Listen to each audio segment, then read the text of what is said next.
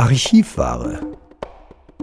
Jeden Samstag präsentieren wir einen Beitrag aus dem Jahr 2021, der immer noch ganz frisch ist. Archivware. Samstags um 10.30 Uhr hier bei Radio München.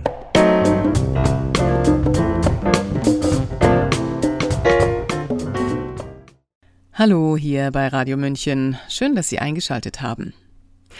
Auf ungeimpfte mit dem Finger zeigen, ungeimpfte nicht mehr ärztlich behandeln, nicht mehr mit ungeimpften arbeiten, ungeimpften Kinos und Restaurants verwehren, für die Diskriminierungslust der Mehrheitsgesellschaft, so meint der Musiker, Produzent und Texter Jens Fischer-Rodrian, scheint es derzeit keine Haltelinie mehr zu geben. All diese menschenverachtenden Äußerungen sind gut dokumentiert, sie werden offensiv über die Medien verbreitet. Das heißt aber auch, es gibt keine Entschuldigung mehr dafür, wegzuschauen oder mit dem System der Impfapartheid zu kooperieren. Es scheint aber, je mehr sich die Untauglichkeit der erlösenden Genspritze erweist, desto mehr steigern sich die Hundertprozentigen in ihrem Abwehrkampf gegen die Wahrheit in einen feindseligen Furor hinein. Die Mehrheitsgesellschaft rennt sehenden Auges in eine erneute große historische Schuld hinein. Nicht nur Menschen, die auf ihr körperliches Selbstbestimmungsrecht beharren, kommen dabei unter die Räder. Auch Kinder, Alte und andere Schwächere der Gesellschaft. Das Schweigen der Künstler, speziell derer, die sich früher gern einen rebellischen Anstrich gegeben haben, schreit für den Künstler Jens Fischer-Rodrian mittlerweile zum Himmel. Er veröffentlichte folgenden Text, zunächst auf dem Blog Hinter den Schlagzeilen. Für Radio München hat ihn Sabrina Khalil eingelesen. Seit März 2020 schießt der Staat mit Panikkugeln auf seine Bürger. Ständig, überall pausenlos. Medien und Politik schüren Angst vor einem unsichtbaren Feind, dem Jahrhundertvirus. Wenn wir nicht gehorchen, sind wir schuld an dem grausamen Erstickungstod der Oma. Doch damit ist jetzt Schluss. Endlich. Die Angst darf sich entladen, nicht weil es jetzt vorbei ist und man durchatmen könnte, nicht weil endlich alle evidenzbasierten medizinischen Erkenntnisse gehört werden, sondern weil die unsichtbare Angst ein Gesicht bekommen hat. Das Gesicht des ungeimpften. Jetzt kann man sich austoben. Man darf seiner Wut von höchst offizieller Stelle ermutigt freien Lauf lassen. Keine Beschimpfung ist für die rachesüchtige Meute hart genug. Man weiß jetzt, wer an der Misere schuld ist. Nicht die unsinnigen staatlichen Verordnungen, sondern der dumme, sture, ungebildete, verstrahlte, rechtsoffene, tendenziell antisemitische, volksschädliche Abschaum der Ungeimpften. Jede verbale Entgleisung, die gegenüber anderen Minderheiten einen Sturm der Entrüstung auslösen würde, wird jetzt frenetisch bejubelt. Gern wird den Menschen, die sich nicht impfen lassen wollen, mangelnder Sachverstand und eine generelle Impfgegnerschaft attestiert, was völlig absurd ist. Der Großteil der Impfskeptiker ist mehrfach geimpft, nur halt nicht gegen Corona, weil man seinem Immunsystem vertraut und den neuartigen mRNA-Impfstoffen misstraut. Die Kritiker sind meist gut über das große Genexperiment informiert, das man eigentlich gar nicht Impfung nennen sollte, weil es weder vor Ansteckung noch vor der Weitergabe des Virus schützt. Langzeitstudien gibt es nicht, Nebenwirkungen hingegen schon, und davon nicht wenige.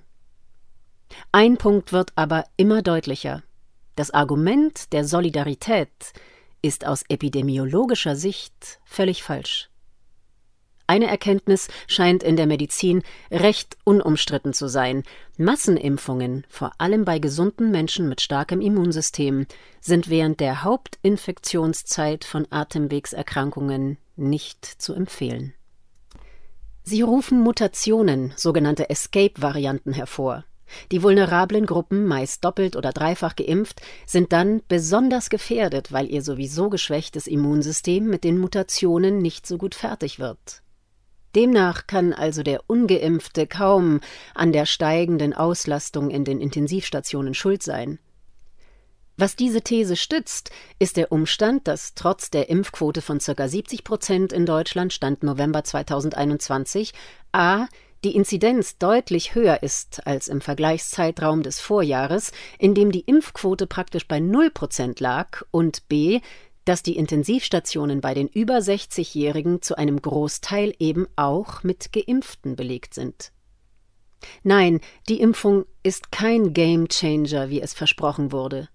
Es hieß, es gäbe einen 95-prozentigen Schutz für ein bis zwei Jahre, das wurde mittlerweile auf 35-prozentigen Schutz für nur wenige Monate korrigiert. Dazu kommt, dass die Impfung nur vor einem schweren Verlauf schützen kann. Korrigiert von wem? Vom RKI und vom Hersteller selbst. Ein Gamechanger wäre die Stärkung des Immunsystems mit Vitamin D, C und Zink oder die Zulassung der Behandlung mit Ivermectin, das in Teilen Mexikos die Sterblichkeit um 70 Prozent gesenkt hat. Ein Gamechanger wäre ein Ende der von Medien und Politik geschürten Panik und der durch Lockdown und Ausgangssperren herbeigeführten Isolation, die zwei Dinge, die unser Immunsystem mehr schwächen als alles andere. Weniger ertragreiche Vorschläge zur Bewältigung der Corona-Krise sind allerdings nicht erwünscht, da sonst der Plan der Pharmaindustrie, die Impfung als einzige Lösung zu präsentieren, nie hätte aufgehen können. Der Bayer-Vorstand sagte über die Corona-Impfung, Zitat, vor zwei Jahren hätte niemand diese Gentherapie akzeptiert. Zitat Ende. Zur tieferen Einsicht in die Erkenntnisse vieler Experten empfehle ich die Dokumentation Corona auf der Suche nach der Wahrheit Teil 1 und 2 von Professor Dr. Dr. Haditsch auf Servus TV. Die Massenpsychose, in der wir stecken, wurde durch den Einsatz von ein paar wesentlichen Eckpfeilern der Propagandaschule erst möglich. A. Die Panikschleife, die uns Tag und Nacht auf allen Sendern ständig beteuert, wie schlimm die Situation ist, bei der aber keine datenbasierten Begründungen herangezogen werden, sondern das Regierungsnarrativ einfach ständig wiederholt wird. B. Die Isolation voneinander, jeder könnte ein potenzieller Gefährder sein. C. Misstrauen jedem gegenüber, der sich nicht streng an die Regeln hält. D. Die Diffamierung des vermeintlich Schuldigen, des asozialen Impfverweigerers. Um all dies irgendwann zu verarbeiten, müssen wir Zeichen der Diffamierung und Ausgrenzung benennen, um einer dauerhaften Entfremdung entgegenwirken zu können und die Heilung der gesellschaftlichen Seele zu ermöglichen. Spätestens dann, wenn die schonungslose Aufarbeitung der Krise beginnt, wenn die Lügen nicht mehr vertuscht werden können und die Verantwortlichen zur Rechenschaft gezogen werden, wenn jedem klar geworden ist, dass wir in den Jahren 2020 und 2021 über den Tisch gezogen wurden, dem Nürnberger Kodex Lebewohl gesagt und die Menschlichkeit in der tiefsten Ecke unseres maroden kollektiven Bewusstseins vergraben haben, wird alles ans Licht kommen. Und dann? Wir werden uns schämen, weil die Zivilgesellschaft wieder mal versagt hat. Und dann? Wir müssen begreifen, dass Toleranz, Kritikfähigkeit, Respekt vor dem Andersdenkenden und sei er auch noch so weit vom eigenen Weltbild entfernt, Machtbegrenzung, Aufklärung, Mut und Empathie unverzichtbare Bausteine einer gesunden Gesellschaft sind. Davon ist uns vieles verloren gegangen. Das wird unter anderem deutlich, wenn man sich anschaut, wie mit den Schwächsten unserer Gesellschaft umgegangen wird. Mit den Alten, die man nie gefragt hat, ob sie in Einsamkeit sterben wollen oder ob sie es bevorzugen, selbstbestimmt auf eigenes Risiko Zeit mit ihren Enkeln zu verbringen. Anstatt sie auch im hohen Alter als mündige Bürger zu behandeln, steckt man sie in Isolation und lässt sie einen unwürdigen Tod ertragen. Aber dass es nie wirklich um das Wohlergehen der Alten ging, ist schon seit langem kein Geheimnis mehr. Seit Jahren werden in vielen Altenheimen die Bewohner mit Medikamenten ruhig gestellt, um Personal einzusparen. Das ist nicht die Schuld des Pflegepersonals, sondern das Ergebnis einer völlig falschen, auf Gewinn getrimmten Gesundheitspolitik. Mit den Kindern die das Lächeln verlernen, denen man die Kindheit raubt, die man seit Monaten drangsaliert, voneinander isoliert, mit Masken für Stunden in Schulen und auf Pausenhöfen sitzen lässt, Masken, die Erwachsene nicht länger als 70 Minuten tragen sollen. Mit den Obdachlosen, den vermeintlich Verrückten, sozial nicht Kompatiblen, die uns um ein paar Cent in der S-Bahn bitten und nicht mal ein Lächeln bekommen. Unsere gesellschaftliche Sozialkompetenz ist verschüttet. Seit Jahren, das wird durch das Brennglas Corona deutlich. Ein Neustart kann uns nicht nur gut tun, er ist zwingend notwendig. Aber bevor das möglich ist, müssen wir den Scherbenhaufen beseitigen, der vor unseren Füßen liegt. Wir müssen genau hinsehen und begreifen, wie wieder einmal mit einer Minderheit in diesem Land umgegangen wird, das aus seiner Geschichte nichts gelernt hat. Wir verdrängen, vergessen, übersehen. Wir leiden an kollektiver Amnesie. Was können wir tun? Denker, Lyriker, Musiker, Philosophen? Wir können Lieder und Texte schreiben, die diese Zeiten überdauern, weil sie oft klüger sind, als wir es zu Lebzeiten waren. Wir können dokumentieren, was jetzt passiert, um der nächsten Generation einen Blueprint zu hinterlassen. Es ist nicht mehr zu übersehen. Millionen Videos von Medizinern, Juristen und Journalisten, die das Handeln der Regierungen hinterfragen, wurden gelöscht, die Berichterstattung über die Protestbewegung ist verzerrt und von Desinformationen und Lügen durchsetzt.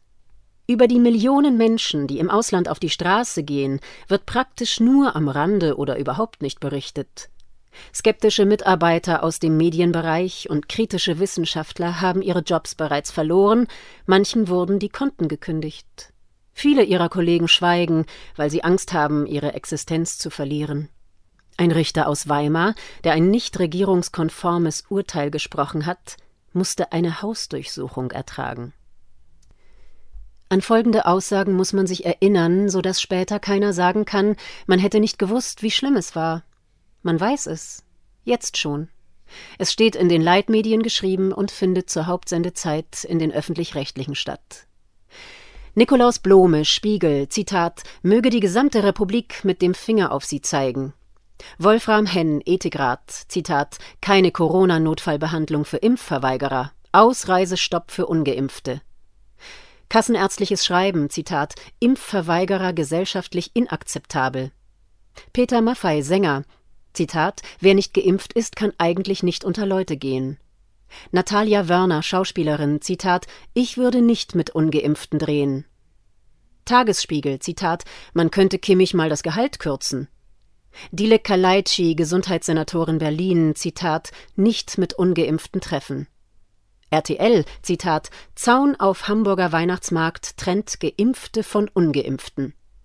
RND, Zitat, werden Ungeimpfte bald von der Polizei zum Impfarzt gebracht? Die Zeit, Zitat, ob Ungeimpfte in Bayern weiterhin Lebensmittel einkaufen können, hängt deshalb an Markus Söder.